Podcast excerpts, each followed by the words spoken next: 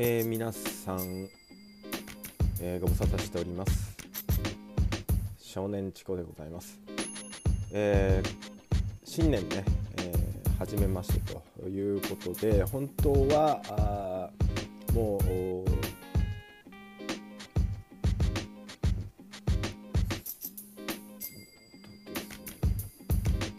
1月2日元旦の時に流してないといけなかったんですけども。えー、っとですね私、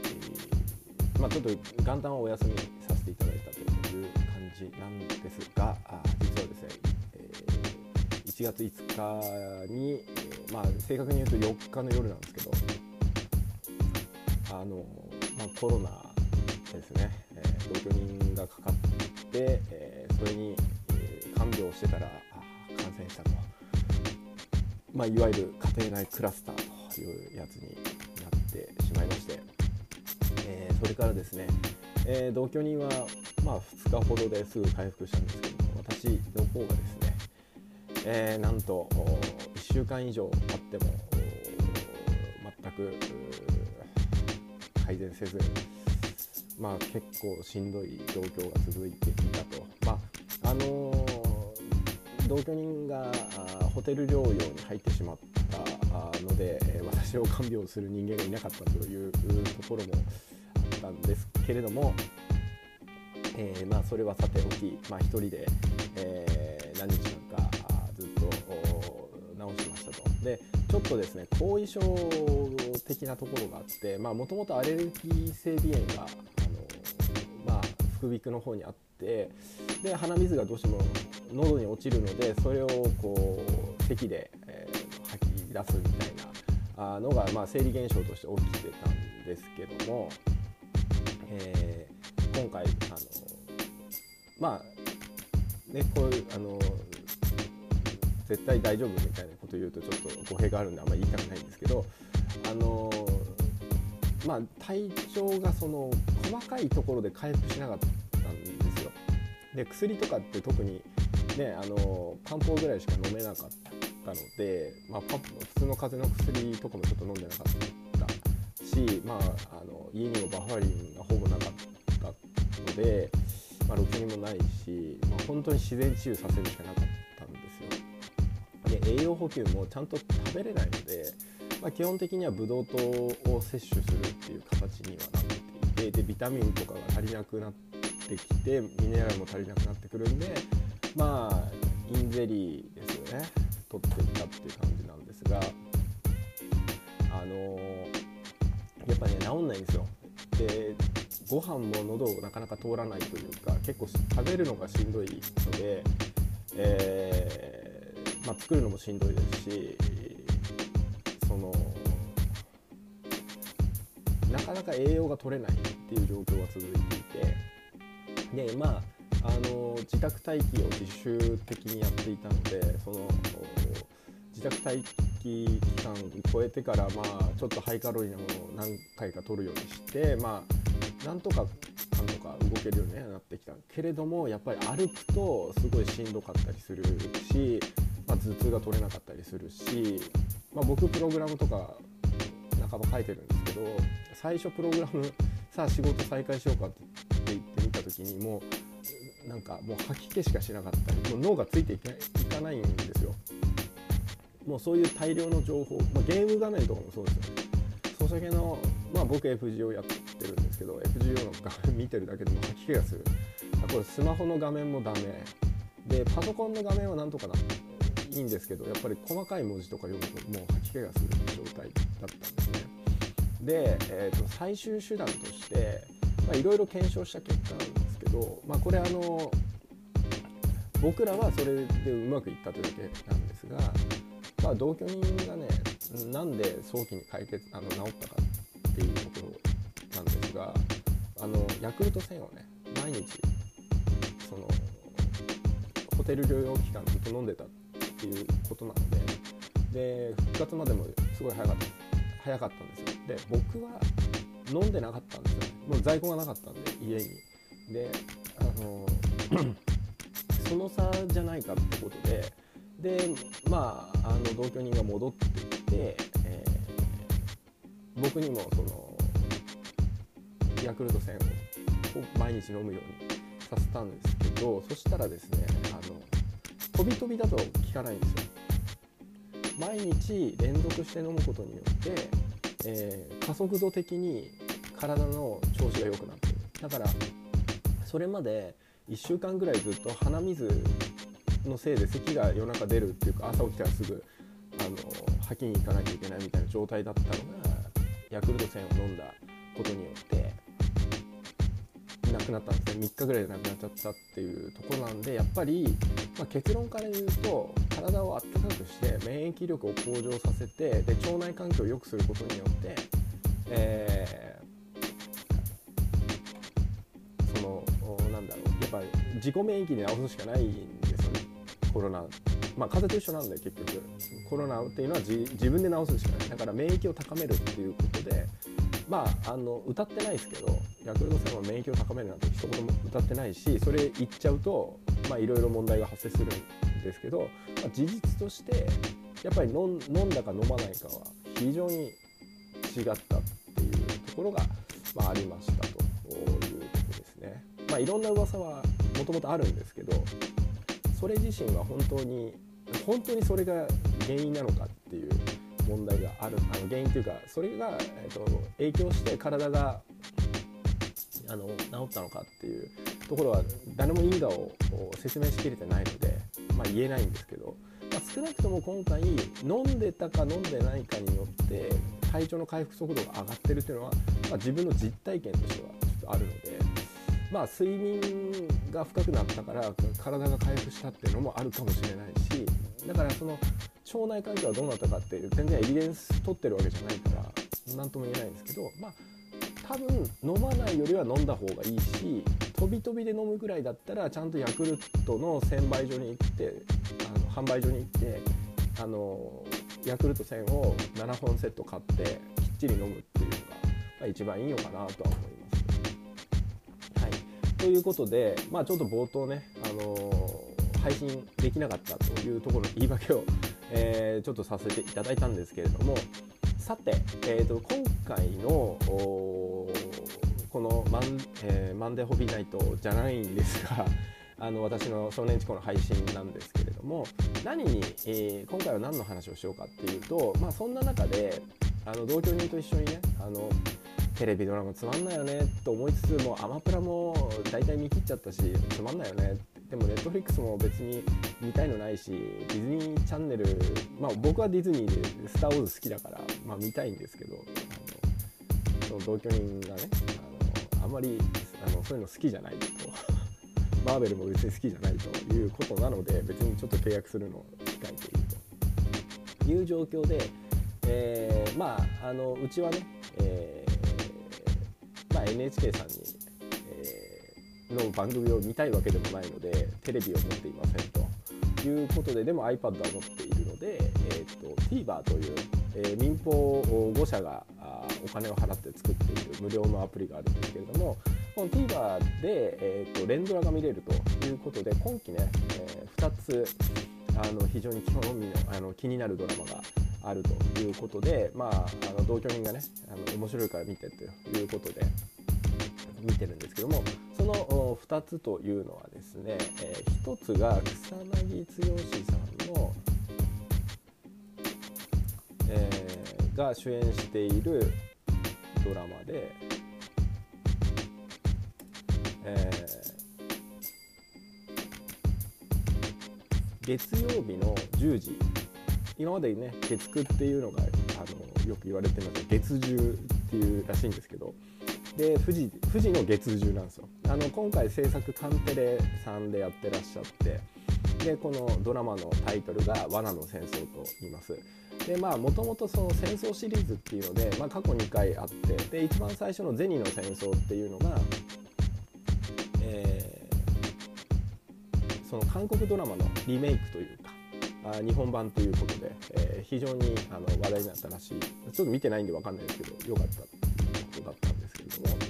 まあ、今回の「罠の戦争」っていうのがまさに、まあ、ここ 数年こう積み上がった政治不信みたいなあところをですねうまくドラマ化したなと。で非常にマイナーな職業ですよね、えー、政治家の秘書っていう、えー、ところをやっていて政策秘書って何だろうとかってちょっとみんなね思うところだったり、まあ、最近もあの今回のそのドラマの中でも犬飼っていう政治家の息子が自分の息子を政策秘書にこう推薦するっていうところのシーンがあるんですけど、まあ、これまさにその岸田あ首相がこの間やったことまんまなので、まあ、皮肉を利かせてやってるんだろうなみたいな形なんですね。で、えっと、実は草薙剛さんねもう48歳なんですよね。で SMAP 辞められてからだいぶ時間経っていて でまあもう今このドラマ自体が、えーと、昨日ですねあ昨日おとといか、えー、今日水曜日、えー、今撮っているので月曜日ですからね。あの第2回が流れてで第1話がすごくその何ていうんですかね今までのドラマっぽくない。カメラも非常に、えー、いいカメラを使って、まあ、撮って、まあ、最近の傾向としてちょっと映画で使ってたようなあのカメラを、えー、どんどんあの普通のテレビドラマでも使うようになってきているので、まあ、ルックは非常にこうなんていうのねアマプラとかで流れるような海外のドラマのようなルックでなっているんですが演技がね本当に良くて草薙さんのその演技が僕は本当に好きになりました。あの昔からドラマあったんですがあんまりそんなに注目してなかったんですが今回のその演技が本当に僕は好きであのやっぱりここ最近のドラマってそのまあ要は高級な学芸会ってちょっと揶揄されるような内容のものがすごく多かったんですけどもセリフだけで語るっていうシーンが、ね、すごい少ない。あすごくではないですね。セリフで語るシーンもたくさんあるんですけども、えー、やっぱりこう役者がこうその場面を演じるっていうところが非常に大事になってくるぱり顔表情だったりまあもっと言うと目ですよね目の演技が非常に草薙さんうまいのでうんだしそれと対比してそのあのまあ虻川っていう制作秘書まあ2話でいなくなっちゃったんですけど虻川っていう制作秘書があのやっぱふてぶてしい態度っていうのをひたすらこうムカつく態度を取り続けてるっていうところもこの生と同という形でメリハリが効いていいわけですね。その中でひょうひょうと交わす政治家っぽい、まあ、犬飼っていうあのまあ大臣にね、えー、特命大臣に任命されたあおじいちゃんが、まあ、いるわけですこの人もちょっと道化かかった演技をされるのであのやっぱりこう何ていうんですかね草薙さんは他の記事でも自分は今回役を作り込んでないと自然体でやっているっていうことだったんですね。でえー、逆に多分周りの人はその代わり、えー、めちゃめちゃ作り込んでいるっていう感じですと。でその他にも、えっとまあ、あの制作、えっと、秘書官の、えー、女性役の女の人だったり、えーと、マサトって言われている、まあ、大学生ですね大学生からまあバイトで入ってきた子なんていうのも非常にあのなんだろう全員がこう同家的に個性を演じるわけではなくてちゃんと役者として個性を演じてるっていうところが面白いなと。でそれに味付けされているその個性という、まあ、設定上の個性ですね。をあのどのように演じるかと。でその舞台役者的なその何ていうんですかねこうメリハリっていうかそのを演じることではなくて、えー、ちゃんとテレビドラマとしてスケールされた演技をメインとしてやられているな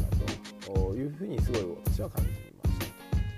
とにかくその画面全体をうまく使っているなというのが印象的で小手先でやってないなと。だから、まあ、カンテレってもともと結構しっかりドラマ作る感じなんですけれども非常にこのまあテレビマンの矜持を見たなと。あのやっぱりこうこれだけ金かけてきちんと作ればちゃんとしたものが作れるんだっていう当たり前でしょそんなのっていうところまで来たなと思います。はい、あのこうなんていうんですかねこうタレントだけで勝負するようなドラマっていうのではなくてやっぱり話の構造の面白さで引きつけるというところですね。まあ、実際その聴率もねこの時間帯としては非常に悪くないので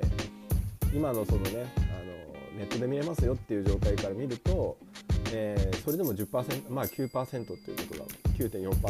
ことなので、まあ、全然悪くないと思います。なので、まあ、1%が100万人らしいので、えーとまあ9%、ってことは、まあ、900万人とか1000万人とか、まあ、それぐらいの人が人口の10%が見てますよぐらいの計算でいいらしいです。だからまあねそれぐらいの認知があれば十分だと思いますし実際はネットで見てるのまだ計算入れてないのであの本当だったらあ15%ぐらいいってる可能性はありますよね。このドラマは本当にあのいいドラマだと思います。なので皆さんもっと、えー、見た方がいいと思います。はい、で、えっと、もう一つがあのこれもですね、こちらの方はもう3話までいってるんですけれども、えー、日曜日に日テレでやっている「ブラッシュアップライフ」っていうこういわゆる死に戻りの現代劇なんだけれども、えー、死に戻りするっていう作品ですね。まああのバカリ脚本バカリズムでバカリバカリズム版の「えー、君の名は」みたいな。えー、なんですが、まあ、これ非常に面白い。あのいわゆるコントなんですね。コンコント、まあ、バカリズムコントですね。バカリズムのコントをドラマにしたらこうなりますと。で主演が安藤サクラさんなのであのなんていうんですかね。なんですがその安藤サクラさんのイメージとちょっと違うんですよ。だからあの江本典子さんに一瞬見えたんですよね僕最初。であのでナレーションでずっと進めるタイプのドラマなので安藤サクラさんずっと喋ってるんですよ。そしたらその声聞いたら聞いたら水川あさみさんの声にすごい似ていて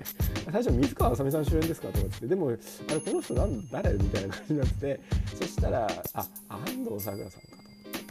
いや安藤サクラさんのイメージが100円の声から止まってるのであななんかこうあすすっきりしたなみたいな感じなんですね。でえっとちょっとね時間もあれなので、えっと、ブラッシュアップライフは次回の放送の時にちょっとお話しさせていただこうかなと思いますがあのこれねよくできてるしあのこの細かいところねあのまあうちの同居人はあの人間観察がよくできているって表現をするんですけど本当よくできててあああるあるわかるわかるわみたいな。あのそのネットでよくやってるツイッターとかでよくやってるようなあるあるネタの展開のさせ方といわゆるえー、のリゼロみたいな死に戻りの展開と、え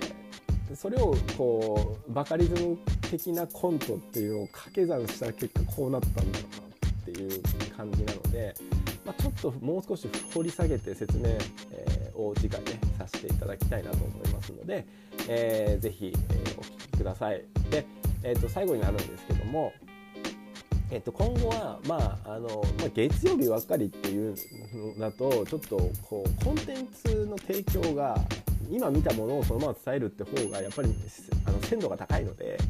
えー、もう今後はねあの思いついて作ったらすぐ流すっていう方向にしていきたいし前もちょっと説明したかもしれないんですけど今後についてってやつでもうとにかくねちょっと YouTube にどうにかしてあげたい